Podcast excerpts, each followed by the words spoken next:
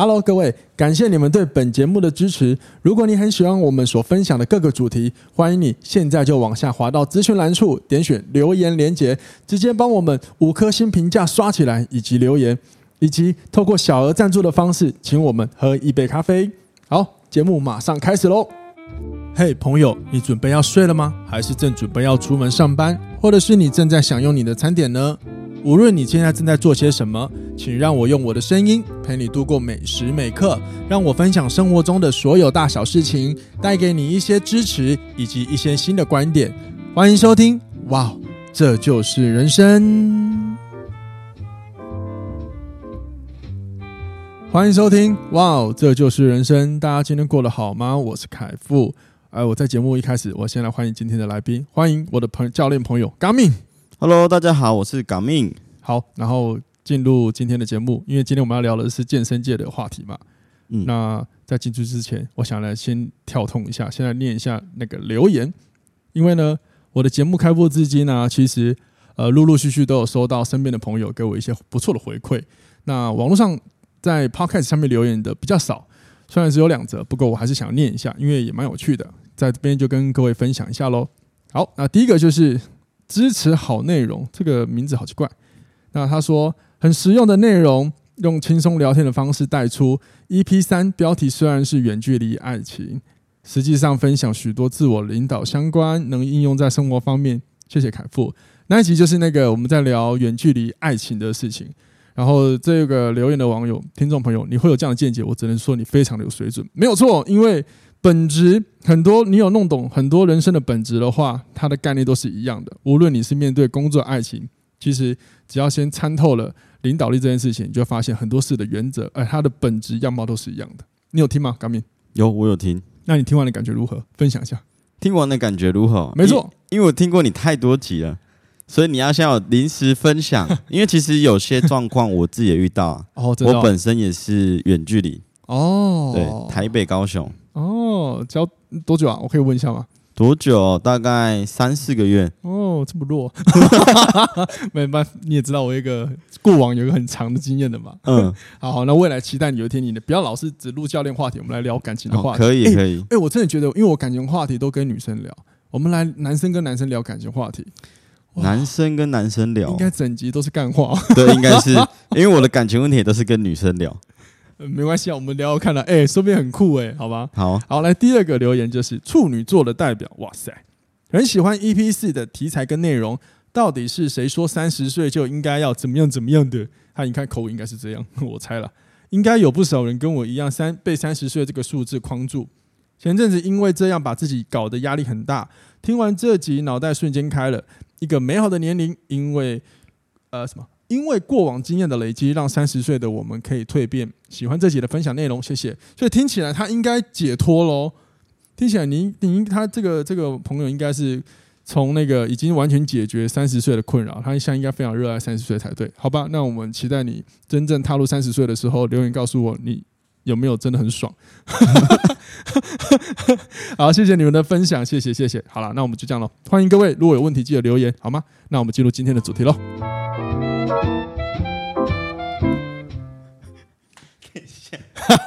太临时了吧？哎、欸，我很喜欢叫那个，我很喜欢叫那个来宾来开场，你知道吗？嗯、好了，今天我们要聊的是健身的话题，不知道听众朋友有没有在健身呢？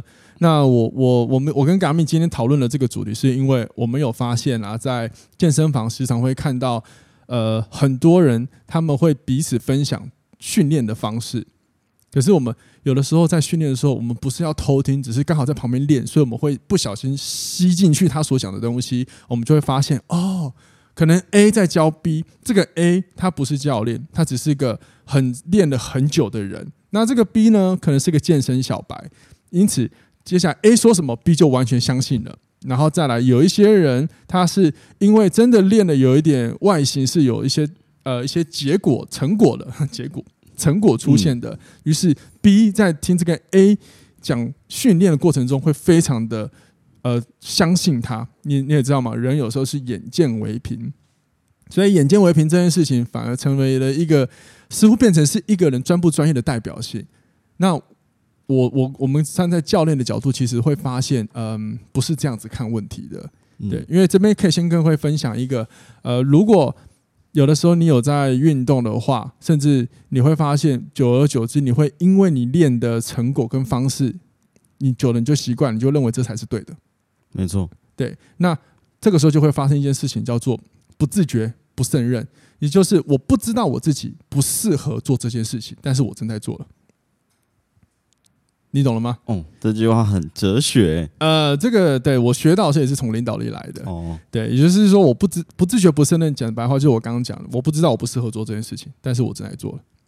对，因此你就会常常看到，比如说健身房，就我刚刚讲的，有一些 A，他练的很有很久，很有经验，甚至是因为通过他自己的方法练的有成果，就去教 B，嗯，但是其实教的过程中全部都是错的，对吧？你有看过这样的人吧？这样的人其实还蛮常见的啊，真的哦。应该大部分，只要不是单独去健身房，如果是跟朋友一起去的话，哎，真的对，大概从入会入会结束，然后教练咨询就会大概知道，他只要两个人，或者是他朋友已经在健身房里面了，对，他最后的回答就是说，我我需要我朋友带着练就好了。啊，他们会直接讲哦，他们会直接讲，这是我之前在前公司常遇到的。问题了，其实大家都会遇到了。哦，真的，哇塞，直接讲，我他们就得说，我朋友带练带着练就好，他练 他练了蛮久，练了半年，就像是之类的，对，就这样。他们都会觉得，就是健身，就是运动，就是动一动就好。对对对，对，就是哦，那他们带着练，他们朋友练的还不错，也还没受伤。确实，我相信，如果听众朋友你们有在运动，或者是你朋友身边的朋友有在运动，应该也会有这样的经验。我觉得这个。某一方面，我可以同理他们为什么这么做。毕竟被自己熟悉的人带着，会比较有安全感，对对吧？那找教练其实是一个关系重新的培养，嗯，跟培育。所以他一开始适度会进入进入一个陌生，然后去评估评估这个人，包含人品如何，还有他的教学技术如何，接着才能建立起默契。可是朋友不一样啊，最直接有安全感就可以进来，就是其实也是信任啊。他信任他朋友，对啊，他相信他朋友，对。可是，所以因此，很多人就会觉得，那我干嘛找教练？不需要啊，反正我朋友练起来哇，而且我假设我举个，我举男生好了，你看我朋友练那么壮，他也是有成果啊。OK OK，那那那我们也不好说什么嘛。对。但是真这就是我们今天跟我跟 Gamin 教练要探讨的，就是教练的价值在哪？然后为什么你应该要找教练？因为有时候经验这件事情不等于是专业。这就是我们今天想要聊的东西了，对。对吧？那你有看过，比如说很很高风险的行为发生过吗？还蛮常见的啊，例如例如。例如哦，大重量训练啊，嗯哼，对啊，因为其实以前好照我自己例子来讲，因为我高中就是练健力，对，诶，那时候是有教练带着练嘛，对，那有时候如果说是教练不在，对。那会变成我们这些可能是菜鸡一年级的学弟妹，你是菜鸡。这个时候就是由高中诶大我一两届的学长姐带我练。对，这个时候他们就是属于是用经验来教学的。哇，哎，可是他们不是已经被带过了？应该会有一些教练教过的技术吧？那你其实也想知道，因为是校队，对。所以不会算是像我们现在这样是一对一，每个人是克制化，针对他的身体问题去讲，也是，也是，对，因为这这这个其实也是台湾的，也是。台湾的体育产业就是这样，也是以前的学长姐的教的方式就是以前教练教的方式，只要在他身上没有受伤，对，他就会这样教。所以这个其实你要看的话，可以看得很很远，看得很深啊。哦吼，对啊。那当然，我之后到了三年级当了队长，也是我用这种方式去教学。但我不知道为什么要这样叫，其实就是传承下来的。对，就是传承，就是教练说的。所以你看，你看，你讲了一个很棒，就是我们其实中间先呃少了一个事情，就是我们在我们没有去思考我们为何而做。对，for what 这件事情是呃在健身里面啊，我觉得大家思考的。因为这边你呃这边我可以补充一个，就是找教练跟你你跟教练运动，跟你跟有经验的人运动，哇，好老舍，差有一个很差别的在在于，就是如果你今天是跟一个很有经验的人，哪怕是你的朋友训练，他们往往是先决定动作，再来看你的人。那教练的差别在于，我们是先看你这个人，再来决定什么动作，也就是。每一个人的身体都有他自己最独特的结构的一个状况，那我们会看这个人的需求跟他结构状况，甚至是他当下的学习能力，我们来决定什么动作最适合他放进去。对，那放进去的时候，放在放他身上使用的时候，有可能是最有效率的，或者是让他觉得有趣的，又或者是可以补足他缺的，这才是教练最大的差别。可是，如果你今天是用动作啊来放入一个人来看人的话，可能就会发生很大很大的问题。可能我们会忽略了他这个动作对他来说适不适合或安不安全。哪怕是大家都在讲，哎，深蹲现在翘臀，大家喜欢练臀部嘛，我觉得很棒。就是我们尊重每一个想要追求自己好看身体的人，可是我们也不能以教练的角度，我们也必须要审视一件，就是不是每一个人都适合蹲深蹲。有可能他刚开始学的时候，深蹲技巧对他来说太难。那我们如果执意要让他练这个动作，有可能会让他觉得挫败。再来，他如果他一直让他蹲，他又学这个动作学得不好，他有可能会用代偿的方法来做训练。嗯，所以途中你的风险。那这个时候其实有很多其他替代的动作，一样可以达到一样的效果。这个就是我们刚刚讲的，我们要先思考为什么而做这件事情，再来就要思考这个人到底是谁。这个很简单，就是为什么就是找教练。差别在这里了，对吧？没错，对。那我自己有发生过一个，也是不自觉不胜任的事。那个时候我在我运动中心的时候，这个这个我有跟你分享过，我现在分享给听众朋友。好，就是呃，一群朋友到健身房运动，那里面有一个就是健身小白。那他来了之后，他什么都不知道，也不知道做什么，他只能跟他的朋友一起练。那他朋友当下正在练跑步机，他在跑心肺，于是他就跟着上去跑。接着他朋友就跟他说：“那你就跑吧，然后那你要跑快一点，就跑跑跑跑跑。那个小白也不懂，就跑跑跑跑跑。然后那个教他运动的就说：你就是要跑这样子，心肺练起来，你才会瘦啊什么。然后啪啪啪啪啪啪啪，就发生一件事情，他那个健身小白昏倒了，直接在跑步机昏倒，对，摔出来，然后被抬出来，抬出来之后双眼那个翻白眼。后来因为我那时候刚好我那时候有飞轮课，嗯，所以我的课堂中有很多医生就出来帮我协助，还有护理人员，哎，真酷。”后来他们就说那个应该是运动癫痫啊，对，运动癫痫。所以这个就是很典型、很危险的，就是如果你不懂得判断强度，那你去找，比如说你身边有经验的朋友，他们只会着重在效果这件事情上。嗯，如何？比如说心肺来说，你要怎么样做？呃，比如说高强度啊，比如他可能爬了很多文，说高强度对减重有有有益处，所以你要达到效果，就是你要让你心跳很高。可是他忘了，他可能会中风，因为他是第一次运动。对。对吧？那这件事很好玩，是中间有个插曲。嗯，因为我当下那时候我我我在现场，所以我就过去救那个人。那我当然我是最简单急救，就是拍醒他，去压他人中，然后看看他是不是有意识有清醒。然后后来意识他又醒过来了。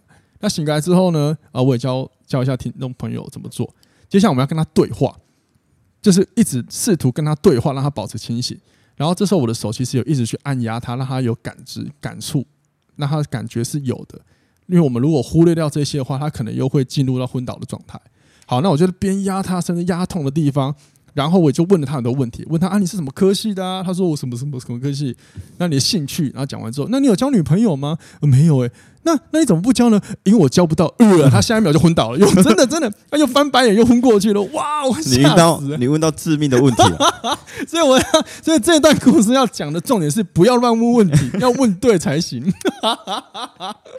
哎、欸，那个当下其实很紧张，但是事后想想很好笑哎、欸。那、啊、后来怎么行的？他后来没过多久，自然就醒过来，是好险好险，真的好险。他同学快吓死了。对啊，你说教他跑步的那个同学，对啊，对啊。他他，我觉得他们可能没有意识到那个，就是他要负责任。他只是觉得怎么同学这样很可怕。而且你知道昏倒的过程中。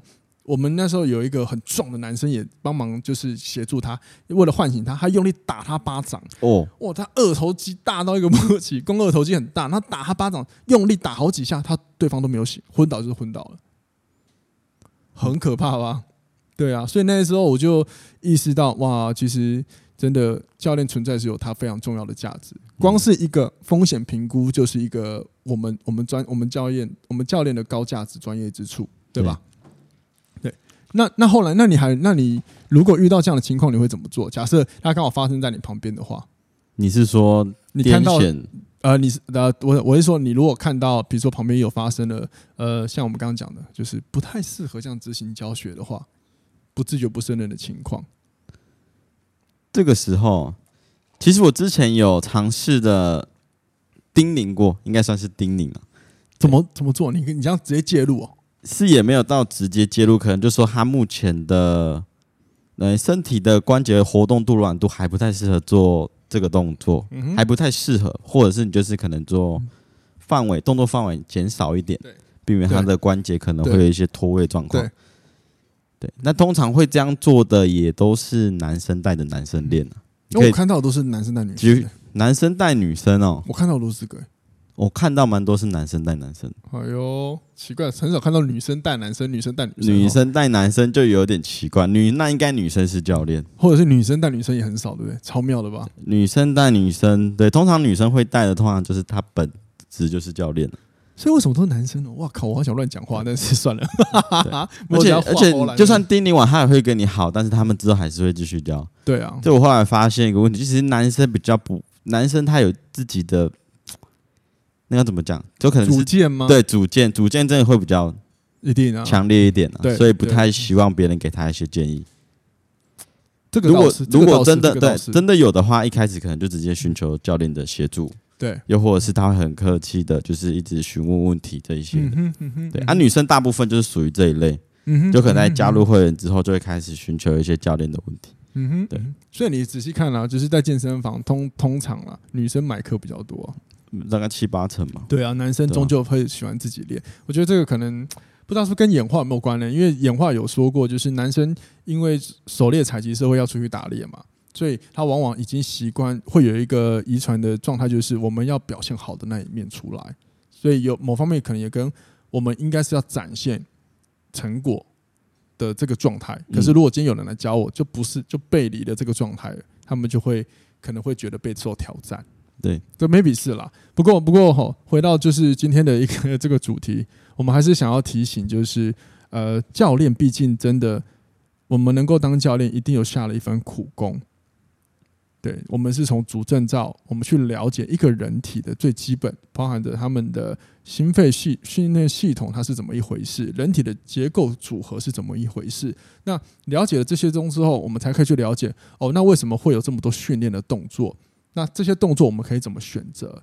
它是怎么样的去训练到每个不同的肌肉群，甚至是怎么把动作上半身、下半身透过什么动作串联起来？嗯。对，可是如果说只是单纯的要透过经验来做训练的话，呃，就是有，如果你是找身边的朋友的话，我觉得你也要思考一下你的目标是什么，因为因为如果你是找身边有经验的朋友进行教学的话，他绝对是教你他认为最好的那一个。那一般民众如果在接受呃训练资讯的话，往往还是会比较容易啦。我不敢说全部，但是大部分的人都会是看哦，这个动作可以练到什么肌肉变大变好。然后用这样的方法去告诉身边的朋友，所以有可能，如果你今天找有有经呃比较久的经验的训练的朋友，你可能练的课表是他的课表，不是你的。嗯，可能算是比较进阶的课表。对，又或者是你正在做的，其实不是你的目标，是他的目标。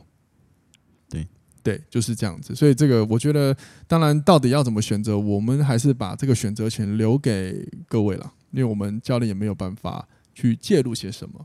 对但这其实可以观察到一个问题，是如果说是看教练本身的话，嗯，对，其实台湾的健身产业入入门门槛应该说是没有门槛，没错啊，对，我觉得这也是会有造就这一些问题。呃，对你讲的这个就是，呃，有些证照它真的是很容易让你入就进来变成是教练身份的。我觉得它好处是，嗯，让我们可以比较快接近到。我们在做什么？可是相对的，会变得就是教练的养成变得太短，所以你说他的经验很多吗？或者是他累积的实物够不够？其实反而是呃相对的一个我们必须有待商榷的地方。因为确实我，我我必须这样子讲啊、呃，我也不怕人家骂我。很多教练其实看起来不像教练，他们比较像是啊呃，呃，就是那群有经验的人，陪练员。对之类的，比较没有教练的该有的风范跟样貌。当然，现在市面上已经有很多书籍都在讲怎么当一个好教练了，或者是我的文章也写过，各位都可以去搜寻看看。那另外讲到这个，讲到这个，我就想调一个，就是呃，各位如果你们是在中北部以上运动的朋友，想跟各位借此分享一个好消息，就是呃，知名的一个健身品牌叫做想健身，即日起已经更名为超核心健身中心。那超核心健身中心呢，它是一个非常着非常有品质的一家健身房。那这里讲的品质不仅不仅仅只是环境，还包含了他们的人员。服务人员跟教练人员的培训，所以如果说你们是住在中北部的朋友，欢迎你们都可以到北部超核心健身中心的教练上课哦。那为什么我那么清楚呢？因为那个超核心的创办人威力，因为我认识，所以我知道他在做事上面的风格跟他追求的品质是些什么。好，刚好把这个资讯分享给各位喽。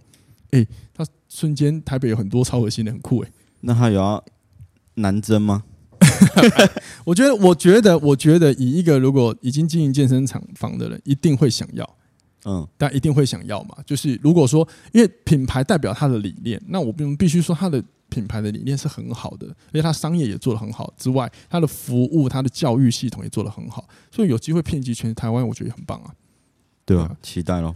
对啊，就就期待喽。好，好吧。那最后你有什么还有要分享的吗？没有，OK，好，那今天的节目啊，其实还是要让最主要是要告诉各位找教练的价值在哪边。当然，选择权还是在各位。可是呢，呃，我还是会建议各位，如果你真的是健身小白，想要理解怎么样安全的训练、训练、训练，我还是会建议你走一趟健身房或者是一些健身工作室，直接找教练咨询会比较快。因为就算是呃，假设，因为我知道现市市面上有很多关于教练教课的一些问题，所以让民众不太敢很安心的去找教练。可是也相信我，没那么多啦，也不会多到这样子啦，因为也是有很多好教练。那到底怎么样好教练呢？怎么去分辨他是不是好教练？我这边也分享几个点给各位。第一个，你在找他咨询的时候，他有没有仔细的听你的话，听你讲的内容？如果他有听你讲的内容的话，他应该会尝试再多问你一些什么。但是如果你发现他都在讲自己，你讲完你的需求，但是他都在讲他自己觉得他自己觉得，呃，这个训练很棒很厉害的话，或许他就可以考虑一下了。因为你要找教练，第一件事情一定他要能够完完整整去理解你的需求。那是相信我，要理解一个人的需求，绝对不是光听你讲一句话就够了。所以他愿不愿意多听你讲，我觉得很重要。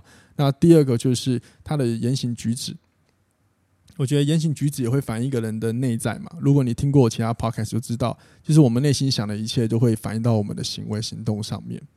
对，所以如果你觉得他让你的观感，甚至你可以相信你的直觉真的不是很好的话，那你也可以跳过他。对，因为我觉得跟人沟通是要让对方感觉到舒服。那这个人在跟你沟通的时候，有没有让你感觉到舒服？你心里一定很清楚。对，这很这很明显，这非常明显。对，尤其是如果你是个很感性的人，心思比较细腻的人，相信我，你的这个直觉绝对可以采纳。你就是其实也可以想象啊，如果说你现在你的教练，对，他在上课的时候是蓬头垢面，哦，然后很邋遢的，你光是要看他十分钟都看不下去了，你怎么会觉得他对他在做的这些这份工作是有负责、有认真的？有，对，对啊，这是最基础了。因为我之前。在前公司是当训练主管、训练主任。嗯哼，对，其实我觉得很要求，就是辅以，还有那些教学那些知识。对对，光是那个名牌，别的歪七扭八这些，我也会蛮讲究的。虽然说我以前是军人。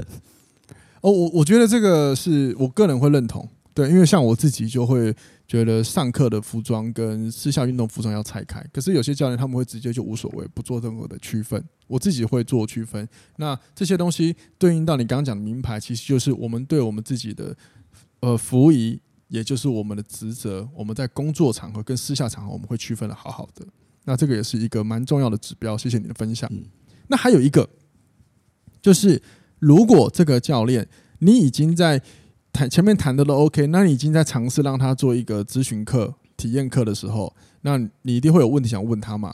当你发现你讲他讲的话你都听不懂的时候，你可以考虑一下，他是不是都只是在讲他自己觉得听得懂的用语，比如说专业术语。嗯，然后接着你跟他说，你可以跟他说我听不太懂。那如果说他不尝试换，他没有尝试换别的方法来跟你沟通，那这个教练可能你也可以考虑一下。对，不管你上课的时候，你会听不懂在说什么。没错，我觉得，我觉得，如果听众朋友你已经有在健身房运动，你们要记得一个很重要的事情是，你们是消费者，你有权利跟你的教练、跟服务人员，不管你是在俱乐部或工作室，提出你的疑问，因为你是消费者。可是亚洲人有一个啊，对不起，不要太广。台湾人有一个很好，也是很好的优点，也是困扰，就是我们都太。太和善了，所以有时候我们往往怕打扰到别人，都不敢过去问。我是我我自己的一堆学生就有买健身房、大型俱乐部健身房的，他同时也有买。然后他就说他有时候有问题，可是哎呀，他看那个教练可能很赶啊，应该是要忙是要忙，或是他可能要去吃饭，我就不好意思去问，结果他就错过提问的机会。那我觉得我常常告诉他，你是消费者，你可以去问，因为你问了这个教练之后，如果他答应要来帮你，那是他的选择，他就要负起责任。但如果说他帮你之后有很多的抱怨，说啊你打扰我到吃饭，我觉得这个人脑袋有问题，那你就不要答应。那他肯，那假设很多人会说，可是他是客户啊，他客户啊，我没有我不答应不行啊。那那这种教练也可以不要找了，你你懂了吗？哦哦、对，那因为他就我的我的那个学生就遇过这样的情况，就是给予很多承诺，对，但是其实做起来在做的过程中不是很爽，对对。那我觉得这个也是，如果听众朋友你是教练的话，你也要记得，你承诺的事情你就要做到。那如果说你有困难的话，比如说假设你真的很饿，那你有没有什么方法可以告诉他，告诉他解决的方式，而不是告诉哎，那等一下好不好？因为我听过的例子是，呃，我现在要去吃饭，我等一下上课，所以我现在没办法教你，不好意思。那这样的说法听起来合理，有些很和善的客会员就觉得哦，好，没关系，没关系，甚至他还会觉得有点亏欠，是我打扰到你了。可是我还是要提醒你们是消费者，你们是消费者。健身产业某方面是技术，但是它是也是个服务，因为我们正在服务你们，能够让你们身体变好。我也希望教练朋友可以记得这件事情。那有没有更好的说法呢？如果是你遇到这个情况，通常我不会让这情况发生，因为我会讲在前面。哦，Okay. 你有问题的话，就是你可以整理起来，然后打字或是传讯息。哦，no no no，他的情况是当下，他正当下他正在运动有问题，比如说器材不会用，所以看到你。看到 Garmin 教练过去问你，可是你因为你正要去吃饭，而且你准备要上课，要赶课，所以你时间压缩的很紧。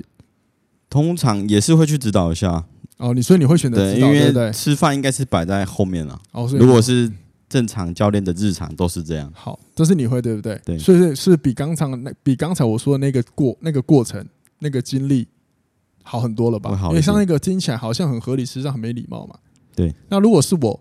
如果我真的很饿，我知道会影响到我的下一堂课，那没办法，因为下一堂课有额外再付我 PT 的钱，一对一的钱。那我会告诉他，呃呃，比假设阿姨好了，阿姨抱歉，因为我我我现在有点饿，然后因为我等下要上课，那你介意我帮你找另外一个教练来教你吗？如果他 OK 就好，或者说那我直接帮你找另外一个教练好不好？或或者是那阿姨你还是你会运动多久？然后他让就是提问题给他。就是提问包含着给他选择权。那假设他说：“那我我可能要运动到可一个小时。”好，那阿姨，我下课刚好一个小时下课，我再来协助你好吗？对，但那你的问题急不急？这些都是你可以问的。嗯，急不急迫？就是不要直接回答那种肯定式的那呃，不是肯定式，对不起，不要直接告诉他结论，而是我们可以多问客户一点什么问题。急不急？如果他很急，那我请另外一个教练，我那我进办公室请 Garmin 教练来协助你。哎，你等我一下。这些都是很好的人际关系交流，但是这是很多产业教练，尤其新手教练会忽略的事情。对，那你说健身产业不是服务业吗？它是服务啊，是啊，因为我们，因为我们今天的对象是人，别傻了，这个世界上只要面对的是人，就是沟通，沟通就会有服务，因为沟通是沟通要双向，彼此要能够互通心意，互相开心，这才是双赢嘛，好吗？那以上就是今天的节目内容喽。如果各位有问题的话，欢迎留言告诉我们好吗？也希望你们先喜欢今天的内容，喜欢我们这一个，这就是健身的主题。那日后我们还是会在这个主题多聊一些跟健身产业业有关的事情喽。好，那就这样喽，我们下次听，拜拜，拜拜。